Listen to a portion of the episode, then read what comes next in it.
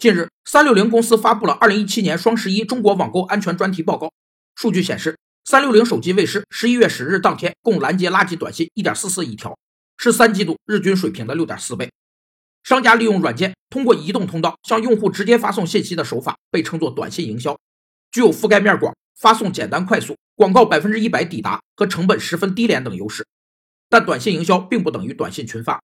首先，短信营销是一个系统和整体概念。包括短信群发、数据筛选、管理系统、内容策划和反馈处理等，而短信群发只是技术手段和实施步骤。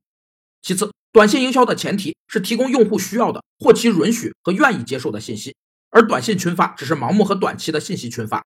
第三，短信营销具有很强的行业特征和企业特征，为企业和用户搭建了一对一的沟通桥梁，提供了强大而稳定的支撑后台。